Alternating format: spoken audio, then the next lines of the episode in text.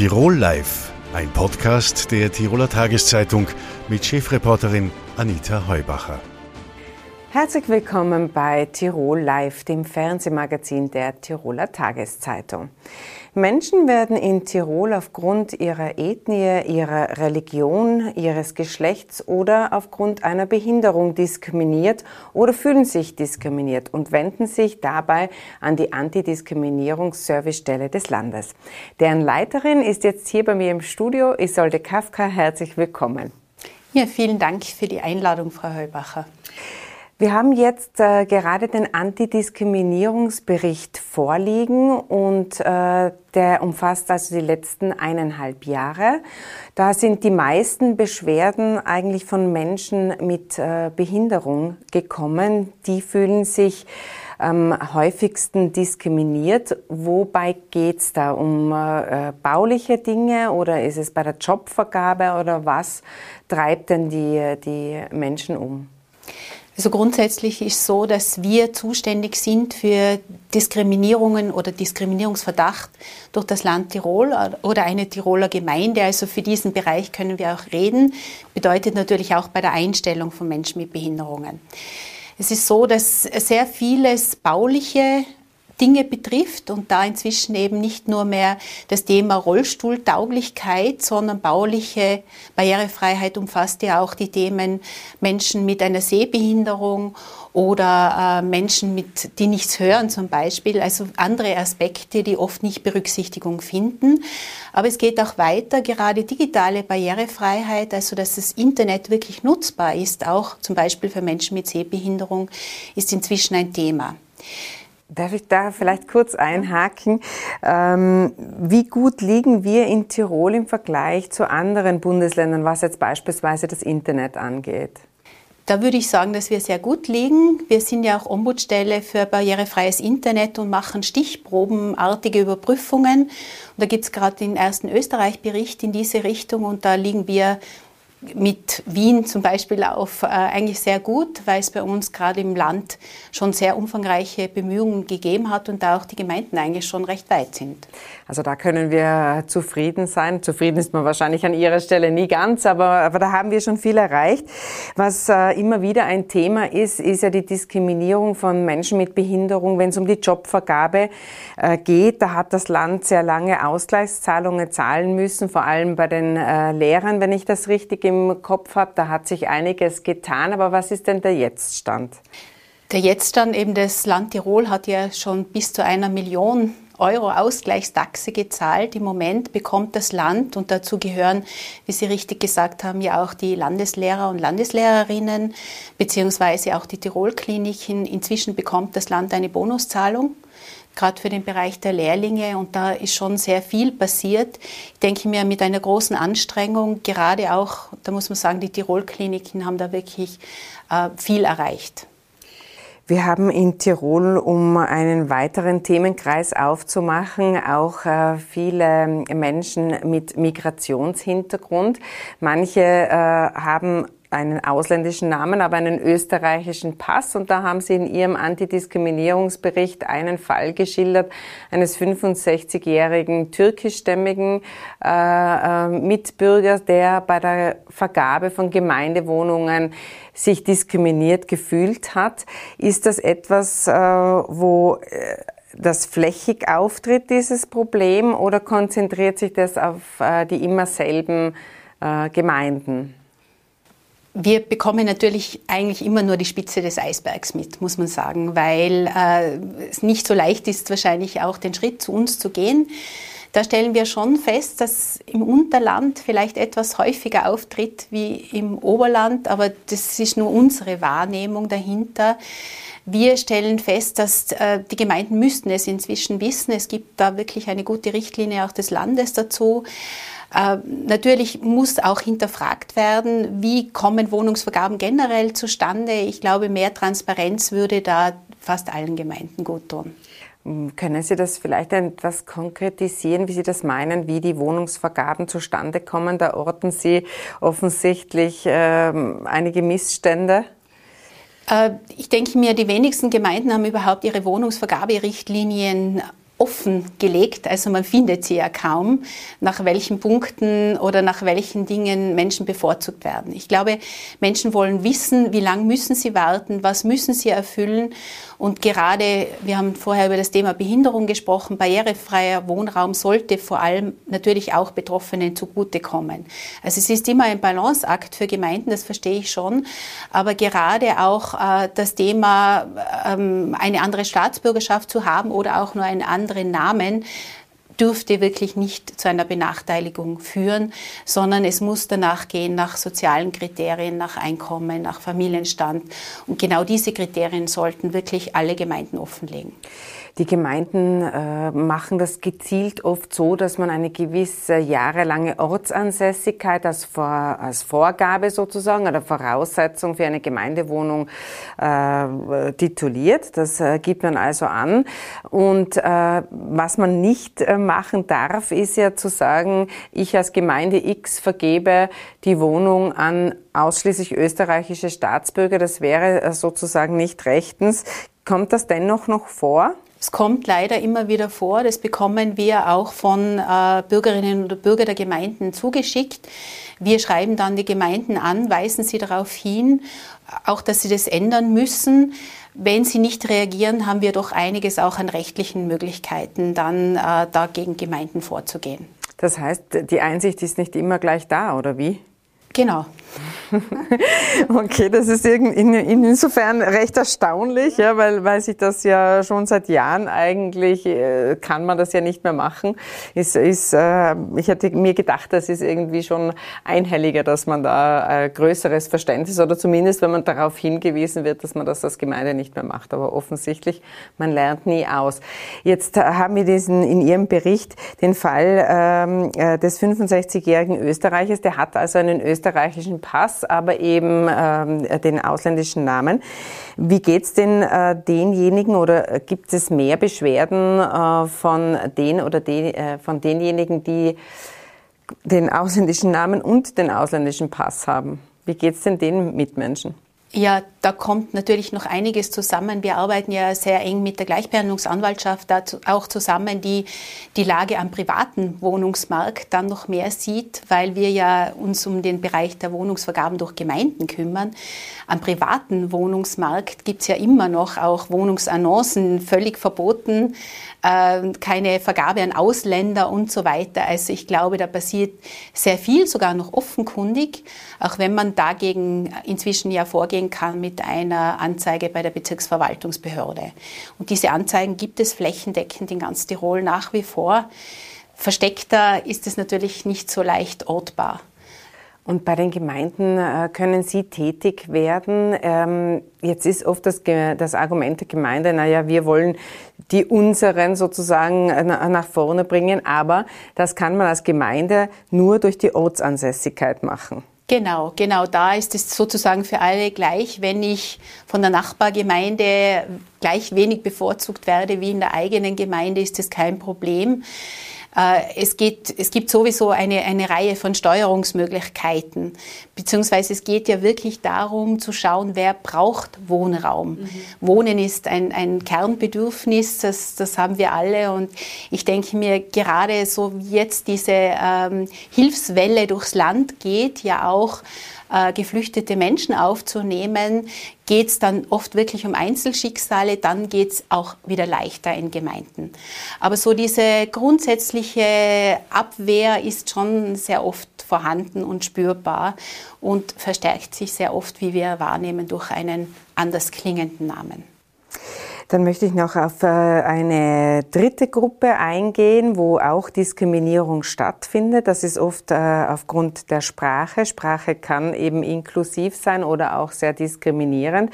Da reiben sich manche immer noch am Binnen-I oder wenn man äh, beispielsweise nur die weibliche Form verwendet, sollen sich auch die Männer sozusagen angesprochen fühlen. Das haben wir Frauen ja auch jahrzehntelang und ewig schon ähm, ähm, miterleben müssen. Bei der äh, Diskriminierung wegen Sprache und des äh, Geschlechtes, äh, da geht es auch darum, dass man bei Formularen beispielsweise, wie es jetzt auch der Bund vorgegeben hat, bei Geschlechtern eben äh, sechs verschiedene Kategorien, also männlich, weiblich, divers, inter. Jetzt muss ich nachschauen. Offen, offen, offen danke und keine Angabe. Ja, ist gar nicht so einfach. Hat es da auch Schwierigkeiten gegeben? Hat es da auch Menschen gegeben, die sich dadurch diskriminiert gefühlt haben? Genau, dass es zu diesen Änderungen kommt, äh, hat es wie sehr oft leider eine Klage gebraucht in Oberösterreich von einem Ober von einer oberösterreichischen diversen Person.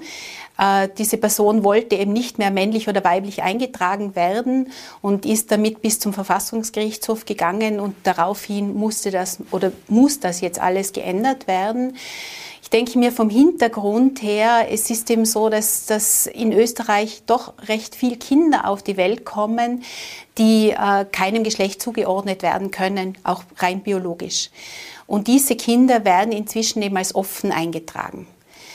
Das ist ja so, dass man so den Eindruck hat, das ist eine absolute Randgeschichte, aber äh, so wenige trifft es dann doch nicht, wenn Sie das so quantifizieren, oder? Genau, man weiß, dass es ungefähr ein bis zwei Kinder pro tausend Geburten sind, also doch eine sehr hohe Zahl und eine, das ist eine sehr tabuisierte Sache eigentlich, weil früher und bis vor kurzem eigentlich meistens diese Kinder umoperiert wurden oder einem Geschlecht quasi zwangsweise zugeordnet wurden. Und das ist genauso Körperverletzung. Und deswegen ist es sehr wichtig, dieses Thema einfach mehr zur Sprache im wahrsten Sinne des Wortes zu bringen und auch in der Öffentlichkeit präsenter zu machen, dass es mehr gibt als männlich und weiblich und das einfach auch natürlich ist. Und Menschen können sich dann selber einem Geschlecht zuordnen, aber müssen nicht schon als Kindern zu Männern oder Frauen gemacht werden. Sie sagen selber, die Sensibilisierung, da fehlt es noch weit, auch äh, in der Verwaltung. Jetzt haben Sie einen Vorschlag gemacht, äh, dass man bei der Anrede zumindest nicht mehr sehr geehrte Damen und Herren äh, sagen könnte oder schreiben könnte, sondern sehr geehrte. Ähm, ist das etwas, was in der Verwaltung gut aufgenommen worden ist oder löst das nur Kopfschütteln aus? Also es gibt einen Auftrag, also im Land selber ist das großes Thema, auch wie gehen wir damit um? Wir bekommen da recht viele Anfragen und sind eben gerade dabei, einen Leitfaden zu entwickeln. Und ich denke mir, es ist nicht so einfach, auch im Kopf sich umzustellen. Das merke ich selber beim Umgang mit diversen oder Interpersonen, weil man es doch sehr gewöhnt ist, diese Anrede. Und deswegen wollen wir da auch Hilfestellungen leisten, weil viele Menschen ja nicht bewusst diskriminieren wollen. Und wenn sie diesen Hintergrund kennen, dann äh, sollen da auch, ich meine, Liebe alle ist sehr flapsig, also eine höfliche Reform eben, sehr geehrte, ohne Damen und Herren, glaube ich, tut niemanden etwas. Und es geht um solche Dinge, damit auch in der Sprache bewusst gemacht wird, eben äh, welche Bedürfnisse Menschen haben können. Da haben wir noch einen weiten Weg äh, vor uns. Äh, vielen Dank für Ihren Besuch im Studio Isolde Kafka. Ja, vielen Dank für die Einladung. Vor kurzem gingen Tirols PflegerInnen auf die Straße, um zu demonstrieren. Die Pflege und der Pflegenotstand, das sind allerdings politische Langzeitthemen. Woran es hakt und was man vielleicht besser machen könnte, das möchte ich jetzt mit Oppositionspolitikerin Andrea Haselwanter-Schneider von der Liste Fritz besprechen. Herzlich willkommen. Danke für die Einladung.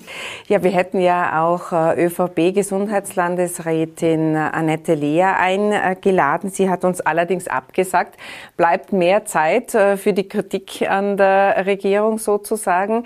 Man muss allerdings fairerweise schon sagen, äh, Pflege ist ein Thema, das Bund und Land tangiert und natürlich auch die Gemeinden. Aber aus Ihrer Sicht, wo sind denn die Versäumnisse des Landes am größten in Sachen Pflege? Also ich hätte natürlich gerne mit der Landesrätin hier diskutiert, weil wir Positionen austauschen hätten können. Und ich meine, ich bin ja seit 2008 im Tiroler Landtag und seither kümmere ich mich dort um die Anliegen äh, der Pflegenden, der pflegenden Angehörigen, der Pflegebedürftigen. Und es ist, viele dieser Probleme sind ja nicht neu. Äh, viele meinen jetzt, jetzt haben wir eine Pandemie gehabt und jetzt ist es aufgekommen, äh, diese Probleme. Die Probleme waren ja vorher schon da, nur sind sie durch die Pandemie viel deutlicher zutage getreten. Und natürlich haben wir bei der Pflege eine ganz große landespolitische Kompetenz. Also äh, das ist ja etwas, was mich immer so ärgert, wenn man sich auf den Bund hinausredet und immer auf die große Pflegereform des Bundes wartet. Gerade bei der Pflege, wo ja viele der Beschäftigten Landesvertragsbedienstete oder Gemeindevertragsbedienstete sind, gerade da hätten wir ja selber ganz viele Kompetenzen, vor allem beim Langzeitthema und ich glaube bei einem der wesentlichsten Themen bei der Bezahlung.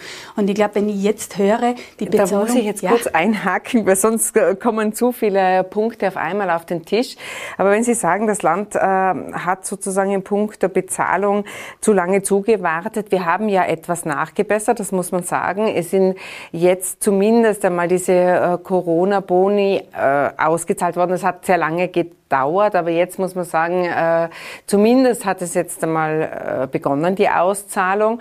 Und ähm, was die Bezahlung der Pflege angeht, da hat das Land ja etwas nachjustiert. Naja, es war ja so, dass wir äh, ein neues Gemeindevertragsbedienstetengesetz bekommen haben. Und dann wurde allen Pflegenden ausgerechnet, was es für sie bedeutet, wenn sie im alten Gehaltssystem bleiben oder ins neue Gehaltssystem wechseln. Und dann ist er herausgekommen und da war ich dann auch wirklich vehement dahinter, dass sie alle verlieren, wenn sie ins neue Gehaltssystem wechseln. Also das heißt, es hat dann plötzlich so ausgeschaut, dass unterm Strich weniger herausgekommen ist, anstatt mehr. Und wenn ich ein Gehaltssystem mache oder neu mache, dann denke ich immer, muss es ja für alle Beteiligten was Besseres herausschauen. Das stimmt, da hat, hat man etwas, das Kind mit dem Bade ausgeschüttet. Genau, und was die, was die Bonuszahlungen betrifft, das ist halt auch so ein Punkt, oder? Bonuszahlungen, ja, das hat einmal fürs Erste etwas abgefedert und war auch absolut richtig. Ich meine, es war ja auch ein Antrag der der Liste Fritz damals am 16. April 2020 zu sagen, bitte zahlt doch jenen, die hier den Laden am Laufen halten, zahlt denen was aus. Da sind wir als Land zuständig. Und dann hat es ja noch diverse Nachbesserungen und auch andere Boni gegeben für solche auf Covid-Stationen. Aber wenn ich an den letzten Bonus denke, auf den, für Beschäftigte der Covid-Stationen, dann passiert halt da wieder eine ganz große Ungerechtigkeit. Man zahlt es nämlich zum Beispiel den hauswirtschaftlichen Mitarbeiterinnen und Mitarbeitern nicht aus. Und das finde ich eine völlige Ungerechtigkeit und Ungleichbehandlung, weil die Dame, die das Essen serviert, geht genauso oft ins Zimmer dieses Covid-kranken Menschen, als es eine Pflegeperson tut. Und da darf ich nicht unterscheiden, sondern die müssen uns alle gleich viel wert sein. Äh, oft hat man den Eindruck, dass eben äh, wegen solcher Diskussionen dann auch, also bei den Bonizahlungen was diese späte Auszahlung, bis das Geld einmal geflossen ist, dann wem steht's zu? Man hat schon den Eindruck, man verheddert sich da, was äh, sehr augenscheinlich war und was jetzt mit der Pandemie eigentlich, äh, das war nicht der Auslöser, sondern das war dieses Ansammeln von Überstunden am Landeskrankenhaus Innsbruck. Das ähm, ist eine Geschichte, die mir, mir eben zu zugetragen wurde und äh, was dokumentiert ist auf den Zeitkonten. Da ist eine Million Überstunden. Das heißt, äh, die, die Betroffenen könnten sozusagen äh, zwei Jahre lang Urlaub machen. Und ähm, wie kann, das, wie kann das zustande kommen? Was ist da Ihre Erklärung? Naja, meine Erklärung ist, dass man einfach das Thema über Jahre und Jahrzehnte verschleppt hat. Man hat äh, auf den Stationen, ich kann mich noch erinnern, ich war zu dieser Zeit selber Pflegeperson, hat man immer bei den Pflegekräften am Personalschlüssel nach unten geschraubt. Haben wir gesagt, das brauchen wir jetzt nicht mehr und das und das und das. In der Verwaltung sind die Menschen immer mehr geworden, jetzt gerade wenn ich von den Spitälern rede, aber auf den Stationen sind sie immer weniger geworden. Und die immer wenigeren Menschen mussten natürlich immer noch mehr an Arbeit bringen. Wir dürfen ja auch nicht vergessen, äh, die Menschen, die zum Beispiel im Spitalsbereich sind, sind ja sehr meistens sehr pflegeintensiv, weil natürlich Menschen heute früher nach Hause gehen aus dem Spital, wie es früher, früher der Fall war. Also brauchen sie, solange sie da sind, intensivste Betreuung.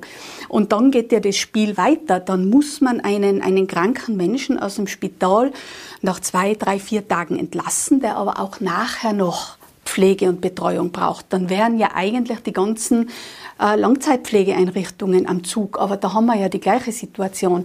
Ich habe äh, in der TT vor ein, zwei Wochen gelesen, dass jedes zehnte Pflegeheimbett mittlerweile leer steht. Das steht aber nicht leer, weil wir keine Pflegebedürftigen mehr haben, sondern weil wir niemanden mehr haben, der sie betreuen kann. Mhm. Und das ist ja eine dramatische Situation. Auch da sieht man die Fehler der Vergangenheit. Man hat auf Altenheimbau, auf Pflegebettenbau gesetzt. Man baut und baut und baut und baut. Natürlich wäre der Bedarf da, aber ich muss muss natürlich äh, das immer mit den Pflegepersonen, die zu, äh, vorhanden sind, gegenrechnen. Aber äh, bei dem Pflegepersonal, da ist es ja so, dass die Betroffenen nun auch fordern, die Arbeitszeiten noch zusätzlich zu verkürzen, was aus der Sicht des Einzelnen sehr verständlich ist und aus der Sicht der Vollzeit arbeitenden Pflegekräfte umso mehr. Die Teilzeit ist ja da weniger betroffen. Aber äh, wenn man natürlich die Arbeitszeit verkürzt, ohnehin schon so viele Überstunden hat, äh, Betten äh, nicht betreut werden können, weil das Personal fehlt, dann spitzt sich die Lage ja noch einmal zu. Wenn ich die Anzahl der Wochenstunden verkürze, was den Einzelnen zwar hilft, dann bräuchte ich noch mehr Personal. Ich habe hier ein bisschen ein anderes Rechensystem, weil ich mir denke, wenn man jetzt sagt, äh, äh, wo ich drehen kann, an welchen Schrauben, ist einmal an den Rahmenbedingungen, am Gehalt, an der Wertschätzung. Das mhm. sind einmal diese drei Punkte, wo ich sage, die können wir sehr schnell in Angriff nehmen. Und wenn ich die Arbeitszeit jetzt verkürze, dann ist sogar eine Chance, ausgestiegene Pflegepersonen wieder hereinzubringen und zu sagen, hoch zu, wenn du heute kommst äh, in Vollzeit quasi, dann reden wir noch von 37 oder von 37,5 Stunden äh, und du verdienst aber gleich viel oder mehr, als du das vorher getan hast. Also ich glaube, das wäre eine Chance, verloren gegangene Pflegepersonen wieder hereinzubringen. Und das wäre etwas, was, was im größeren Ausmaß möglich wäre, glauben Sie? Das glaube ich schon. Ich meine, es ist natürlich immer eine Frage, wie kommuniziere ich das und wie hole ich denn äh, diese Menschen ins Boot. Ich habe mal vor kurzem angefragt, ob wir überhaupt wissen, wie viele aussteigen aus dem Beruf, wo sie hingehen. Das weiß ja gar niemand. Wir haben ja schon seit Jahrzehnten keine Erhebung mehr über die Fluktuation und Fluktuationsgründe gemacht. Also ich glaube, wir müssen einfach einmal ein, ein Grundlagenmaterial haben, um zu wissen, was bringt denn die Menschen überhaupt zum Aussteigen. Also im Moment ist es sicher der Punkt Überlastung Belastung. Mir hat heute am Vormittag eine, eine Abteilungsleiterin äh, eines Spitals angerufen und der hat gesagt, bei mir sind jetzt einige Pflegepersonen weg. Also wir, die wir übrig sind, kompensieren jetzt diese fehlenden Pflegepersonen. Und mich wundert es nicht, hat sie gesagt, weil aus einer ausgepressten Zitrone kann man nicht noch einmal einen Liter Saft herauspressen. Mhm. Und ich glaube, das, das, das trifft's, oder? Also man kann nicht immer nur verlangen, verlangen, verlangen. Äh, irgendwann sind die Leute einfach am Ende und, und sehen nur mehr den Ausweg, aus dem Beruf auszusteigen. Also Ihr Ansatz wäre sozusagen äh, pensioniert der Pflegerinnen äh, etwaig zurückzuholen. Der Ansatz des Landes ist auch, man hat ein äh, Pflegestipendium ins Leben äh, gerufen. Da hat es jetzt äh, zugegebenermaßen auch Anfangsschwierigkeiten gegeben. Man konnte sich nicht anmelden, weil das Formular noch nicht online war. Äh, das heißt also, man äh, bei, der, bei dem äh, Pflegestipendium Plus bekäme man 470 Euro im Monat. Das wäre zumindest einmal ein Anreiz, äh, dass man sich vielleicht für den Pflegeberuf entscheidet oder sehen Sie das anders? Na, das ist ja auch schon eine ganz langjährige Forderung von uns, dass wir gesagt haben, man kann ja nicht Auszubildende haben, äh, die drei Jahre lang 2000 äh, Stunden ungefähr praktische Ausbildung machen müssen und die nichts dafür kriegen. Ich meine, jeder Lehrling kriegt eine Lehrlingsentschädigung. Wenn jemand eine Pflegeausbildung macht mit sehr viel praktischen Bezug und sehr viel praktischer Ausbildung, ich glaube, man muss ja auch sagen, diese Auszubildenden halten halten ja teilweise den Laden am Laufen. Also das ist ja nicht so, dass die nur so neben her spazieren und zuschauen, sondern die übernehmen ja Arbeit. Dann ist es nur fair, da auch eine Entschädigung zu zahlen. Es klingt immer wieder das Beispiel, ähnlich wie bei der Polizeiausbildung. Mhm. Das ist ein Denkmodell. Und was jetzt mit diesem Darlehen, äh, mit diesem Stipendium passiert ist, ist richtig, aber ich halte es halt immer noch für sehr gering. Mir hat letzte Woche eine Lehrerin aus dem Pflegebereich angerufen und die hat gesagt, hoch zu, jetzt gibt es immer dieses Formular noch nicht, wo man das beantragen kann. Wir haben Studierende, die müssen ja einem Job nachgehen, die müssen ja arbeiten nebenbei, um sich das Studium überhaupt zu finanzieren. Ist ist in dem Bereich eh äußerst schwierig. Jetzt haben sie sich auf das Pflegestipendium verlassen, haben ihre Jobs gekündigt und jetzt kommt nichts vom Land. Denen nützt jetzt halt wenig, wenn man sagt, ihr kriegt es eh rückwirkend ab Jänner. Aber das kann ja, kann ja nicht sein, dass es am, am Formular scheitert. Da bin ich mal zuversichtlich, dass sich das, dass sich das lösen wird. Äh, bei der Pflege ansonsten hat man schon den Eindruck, das ist etwas, was wirklich sehr, sehr vielschichtig ist. Also es geht um die Ausbildung, es geht um die, die, die arbeiten, die sehr viel kompensieren müssen. Ähm, jetzt sind Sie sehr viel in Kontakt mit Pflegekräften. Haben Sie die Befürchtung, wenn Sie in ein Tiroler Altenheim kämen, dass dort die Pflege nicht passen könnte? Also ich komme in viele Altenheime. Also ich, ich, ich statte wirklich ein, äh, verschiedenen Heimen regelmäßige Besuche ab und die wäre immer wieder eingeladen und, und das ist ja auch ganz wesentlich für meine tägliche Arbeit. Ich kann ja nicht hinterm Schreibtisch da im Landhaus äh, die politische Arbeit machen, sondern ich muss vor Ort sein und muss mir das anschauen. Und ich erlebe dort, dass alle, die noch da sind, das Bestmöglichste tun, äh, damit die Klientinnen und Klienten gut betreut sind. Ich meine, natürlich muss man Abstriche machen, weil es fehlt halt dann das Gespräch, das Kartenspiel, der Spaziergang und so weiter. Also es werden halt die Pflegemaßnahmen durchgeführt. Aber äh, Leben in einem Heim bedeutet halt mehr als nur körperlich gepflegt zu werden. Da gehört einfach mehr dazu. Und dafür fehlen einfach jetzt die Ressourcen. Meine letzte Frage wäre noch, ähm, weil ja sehr viel auf Covid aufgehängt mhm. wird und äh, man sich, glaube ich, schon einig ist, dass der Pflegenotstand schon davor äh, begonnen hat, und zwar Jahre davor. Äh, sind Sie jetzt zuversichtlich, dass jetzt äh, schneller etwas weitergeht? Ich war vor zwei Jahren, ist ja so viel geklatscht worden und es ist so viel gelobt worden. Und dann habe ich mir gedacht, jetzt wird das Problem wohl endlich auch dem Letzten bewusst geworden sein. Und jetzt ist dieser Applaus verhallt und, und irgendwie wartet man immer auf irgendwelche Pflegereformen vom Bund, anstatt selber die Ärmel aufzukrempeln und jetzt einfach zu sagen, und jetzt arbeiten wir dran und wir machen es uns selber. Wir haben ja gerade bei Covid gesehen, wie viel Geld da ist. Plötzlich war eine Milliarde für eine Impflotterie da. Ja, vorher haben wir von der Milliarde noch nichts gehört äh, gehabt. Die hätte man natürlich auch schon lange in den Bereich investieren können. Aber vielleicht darf ich noch ein Beispiel am Schluss bringen. Eine Österreich-einheitliche Bezahlung war halt auch einmal etwas, was uns gut weiterhelfen würde. Wenn wir im Westen immer das teuerste Leben, das teuerste Wohnen haben und, und äh, die Leute mit ihrem Einkommen eh nicht über die Runden kommen, dann kann es ja nicht sein, dass in Salzburg Salzburg 200 Euro mehr bezahlt wird zum Beispiel. Und dadurch, und dadurch äh, wandern wir natürlich ab. Wir haben im Bezirk Allerdings Kitzbühel... hat Salzburg etwas später nachjustiert. Naja, aber in Kitzbühel sehen wir das jetzt. Mhm, gell? Mhm. In Kitzbühel gehen jetzt ganz viele Pflegepersonen über die Grenze. Und was glauben Sie, was jetzt passiert? Kitzbühel erhöht im Bezirk die Pflegegehälter jetzt um 200 Euro. Jetzt wird das so weitergehen, weil die Kufsteiner werden jetzt auch sagen, eigentlich bin ich nicht weit weg von der Kitzbühler Grenze, wäre auch was für mich, pendle halt in einen anderen Bezirk. Aber das meine ich mit so Fleckerlteppinchlösungen. Wir brauchen endlich einmal ein das Paket. hat man bei den Ärzten übrigens auch nicht geschafft, eine einheitliche geschafft. Nein, zustande jetzt, zu bringen. Das erste Mal gehen Pflegepersonen geschlossen auf die Straße. Und das ist etwas, was man auch vorher viele Jahre und Jahrzehnte nicht geschafft hat. Und jetzt gehen sie für ihr Anliegen auf die Straße und ich werde am 12. Mai bei der nächsten Demo sicher dabei sein. Frau Andrea Hasselmann-Schneider, vielen Dank für den Besuch im Studio. Ja, vielen Dank für die Einladung und dass ihr euch dieses Thema annehmt. Tirol Live widmet sich heute dem Thema Pflege. Einer, der sehr lange in der Pflege gearbeitet hat, ist Martin Schatz. Er ist jetzt bei mir im Studio. Herzlich willkommen, Herr Schatz. Dankeschön für die Einladung. Hallo. Sie haben acht Jahre lang in der Behindertenhilfe gearbeitet und vier Jahre lang in einem alten Wohnheim in Innsbruck und haben sich jetzt entschlossen, Ihren Job an den Nagel zu hängen. Warum? Das ist eine Summe aus mehreren Sachen gewesen. Zum ersten kommt natürlich dazu die ganze Corona-Situation über zwei Jahre jetzt. Gell? Und das ist, es war das Arbeiten davor schon anstrengend, wie es halt in einem Altersheim auch ist. Gell? Und durch die Corona-Situation hat sich das natürlich jetzt noch einmal gesteigert, die ganze schwierige Situation. Ähm, man muss eigentlich durchgehend Maske tragen, gell, zum Beispiel nur. Jetzt kann man sagen, das ist in anderen Jobs auch und privat beim Einkaufen auch. Aber da hat man doch immer wieder Möglichkeiten, wenn man alleine ist, wenn man im Freien ist, die runterzutun. Aber im, im Altersheim sind es teilweise Stunden durchgehend. Gell. Und das äh, hat man aber auch eine körperliche Anstrengung bei der Arbeit und dadurch ist es noch einmal schwieriger, die ganzen Tage auch durchzuhalten dann. Ja.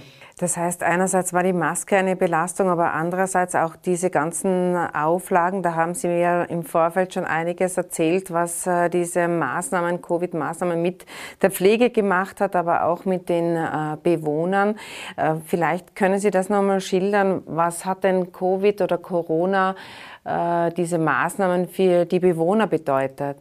eine total schwierige Situation. Gell? Es war teilweise über Monate, fast ein Jahr, nicht möglich, dass die Leute Besuch kriegen von den Verwandten, von den Angehörigen.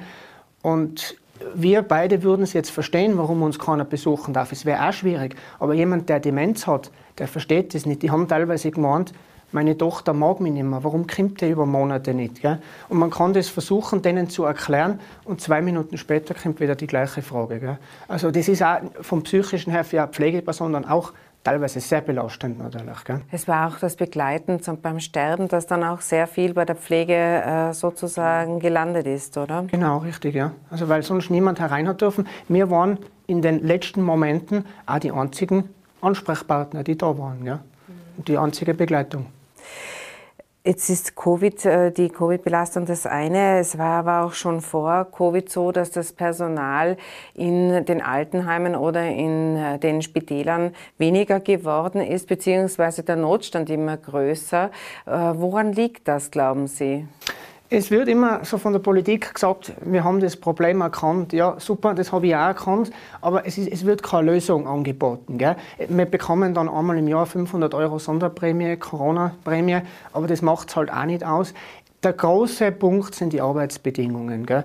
Äh, ich glaube nicht, dass das jemand bis zur Pension durchhaltet, den Job. Gell? Weil es ist körperlich anstrengend, es ist psychisch anstrengend und man merkt aber, es wird gerät und gerät, aber es ändert sich nichts. Und das frustriert enorm. Gell? enorm. Jetzt war gerade äh, vorher die Andrea Haselwanter-Schneider von der Liste Fritz hier im Studio. Die hat gemeint, man könnte versuchen, pensionierte PflegerInnen wieder zurückzuholen. Würden Sie das als alltagstauglich sehen? Ist das ein Ansatz? Absolut nicht. Also ich habe Respekt vor Ihren Aussagen, weil sie ist ja selber vom Fach, das weiß man.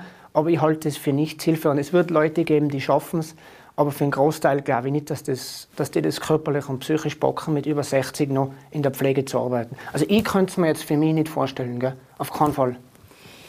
Äh, vor einem Monat rund hat ein alten Wohnheim in Kufstein für Schlagzeilen gesorgt. Da äh, sind äh, schon sehr bedenkliche Zustände zutage getreten. Also Mitarbeiter, die sehr viel früher nach Hause gegangen sind, was für die Bewohner bedeutet hat, dass die sozusagen mit Grießbrei abgefüttert worden sind und ähm, wirklich Horrorszenarien, die da geschildert worden sind. Ist es so, dass man in Tirol Angst haben muss, in ein Altenheim zu kommen? Was würden Sie meinen? Das ist eine schwierige Frage. Also ich möchte da jetzt an dieser Stelle eine Lanze brechen für meine Kolleginnen und Kollegen oder Ex-Kollegen in Zukunft dann. Es leistet jeder wirklich das Menschenmöglichste. Ich meine, Fehler passieren überall, wie man sieht, und das ist auch nicht zu rechtfertigen. Aber rein grundsätzlich behaupte ich, die Leute sind gut versorgt. Das traue ich mir trotz des Personalmangels zu sagen, weil jeder, der in dem Bereich arbeitet, tut das nicht, damit er am ersten auf sein Konto schaut, sondern weil er überzeugt ist, dass das der richtige Job ist. Ah, das ist äh, tröstlich zu hören, sozusagen. Ähm, dieses Personalproblem in den Altenheimen, das hat auch äh, dazu geführt, dass die, die noch arbeiten, sehr viel kompensieren müssen auf der anderen Seite, aber auch, dass die Verantwortung riesig ist. Wie ist es so, in einem alten Wohnheim einen Nachtdienst zu schieben? Ich muss sagen, äh, es ist, äh, ich habe jetzt Gott sei Dank nie Nachtdienste gemacht, weil da gibt es eigene, in da wo ich arbeite, eigene noch arbeite, eigene Leute, die das machen. Aber man, man weiß jetzt zum Beispiel im Schnitt vom Nachtdienst, im Schnitt zwei Personal, also zwei Mitarbeiter für ca. 60 Bewohner. So ungefähr kann man das vom Schnitt her sehen. Und dann können Sie sich vorstellen, oder? Äh, die Bewohner haben natürlich ihre Medikation. Sie haben auch, damit sie überhaupt einschlafen können, Schlafmedikamente. Aber irgendwann lassen diese dann nach um 3 Uhr, um 4 Uhr in der Früh. Und dann gehen natürlich die Glocken nach der Reihe. Und ich weiß das von meinen Kollegen. Es ist teilweise ein ziemlicher Stress natürlich. Gell? Und ist ein Arzt äh, vor Ort oder zumindest abrufbar? Abrufbar. Es, es, muss immer ein Diplompersonal vor Ort. Also es dürften jetzt nicht zwei Pflegeassistenten arbeiten, es muss immer ein Diplom da sein. Und für Notfälle ist ein Arzt erreichbar. Ja. Ähm, es ist ja so, dass die äh, Pflegekräfte jetzt auf die Straße gehen und, und eben äh, das auch weitermachen wollen. Also man hat offensichtlich so ein bisschen den Eindruck, jetzt will man es wirklich wissen und, und äh, bleibt da jetzt auch am Ball. Ähm, was wäre denn Ihrer Meinung nach äh, zu tun? Was, was braucht äh, die Pflege? Was brauchen die Pflege, Pflegekräfte unbedingt? Also mal annehmbare Arbeitsbedingungen. Also ich muss sagen, es ist immer ein Unterschied, ob man in einem privaten oder in einem städtischen Heim arbeitet. Ich arbeite in einem privaten Heim, da passt es im Großen und Ganzen noch besser als wie in manche andere Heime, die öffentlich geführt sind. Der Personalschlüssel ist ein Wahnsinn, da geht es nur mehr um Pflege am Fließband. Und, und, man hat eigentlich kaum noch Zeit, mit den Leuten sich zu unterhalten. Man ist oft am Tag der einzige Ansprechpartner für den Herrn, für die Dame, aber man hat nicht die Zeit, der möchte was aus seinem Leben erzählen, aber dabei geht schon wieder die nächste Glocke. Gell? Also das ist ein Punkt. Und was meiner Meinung nach unbedingt gehören würde, wäre so eine Art Schwerarbeiterregelung, weil wir haben das eben im Vorgespräch auch geredet, ich könnte mir jetzt nicht vorstellen, bis, ich bin jetzt, jetzt 42, bis über 60 in dem Beruf zu arbeiten. Dass es eine Regelung gibt, wenn man irgendwann mit 60, 58, 60 das nicht mehr schafft, dass man eine Möglichkeit hat, auch eine Pension in Anspruch zu nehmen und nicht bis zur Pension als unvermittelbarer Arbeitsloser herumhängt, sage ich mal, weil das gibt es auch. Die Zahlen, wenn man die äh, ansieht, wie sich die Pflege entwickeln wird, also die Zahl der älter werdenden Menschen, die auf der einen Seite explodiert und wie viele Pflegekräfte fehlen äh, werden, das ist natürlich eine Hochrechnung, aber die ist schon äh, sehr schockierend, bis zu 100.000 bis zum Jahr 2050. Aber jetzt werden ja noch 80 Prozent der zu Pflegenden von den Angehörigen zu Hause gepflegt. Was ist denn Ihr Szenario? Wie wird denn das weitergehen?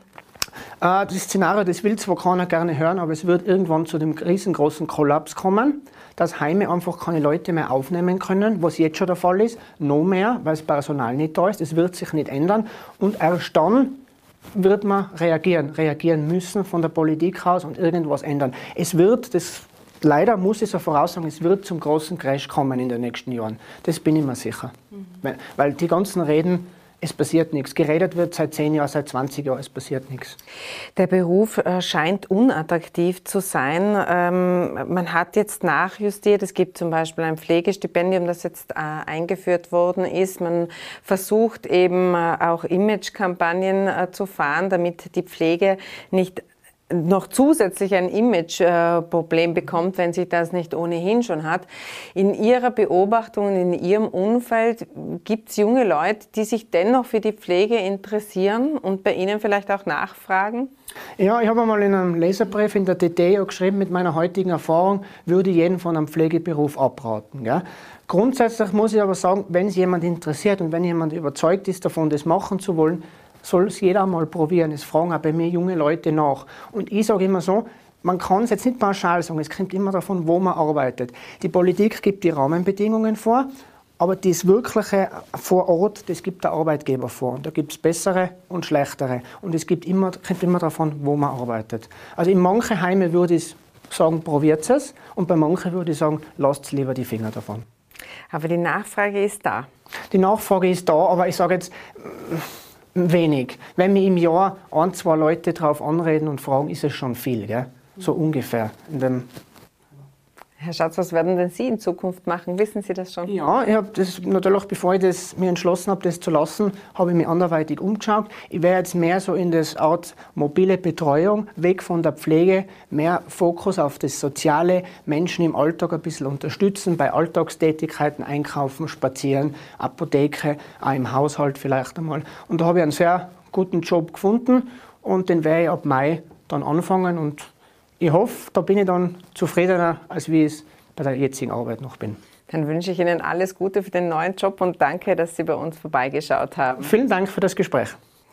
Ihnen herzlichen Dank fürs Zusehen. Tirol Live können Sie wie immer auf tt.com nachsehen und via Podcast nachhören. Tirol Live, ein Podcast der Tiroler Tageszeitung. Das Video dazu sehen Sie auf tt.com.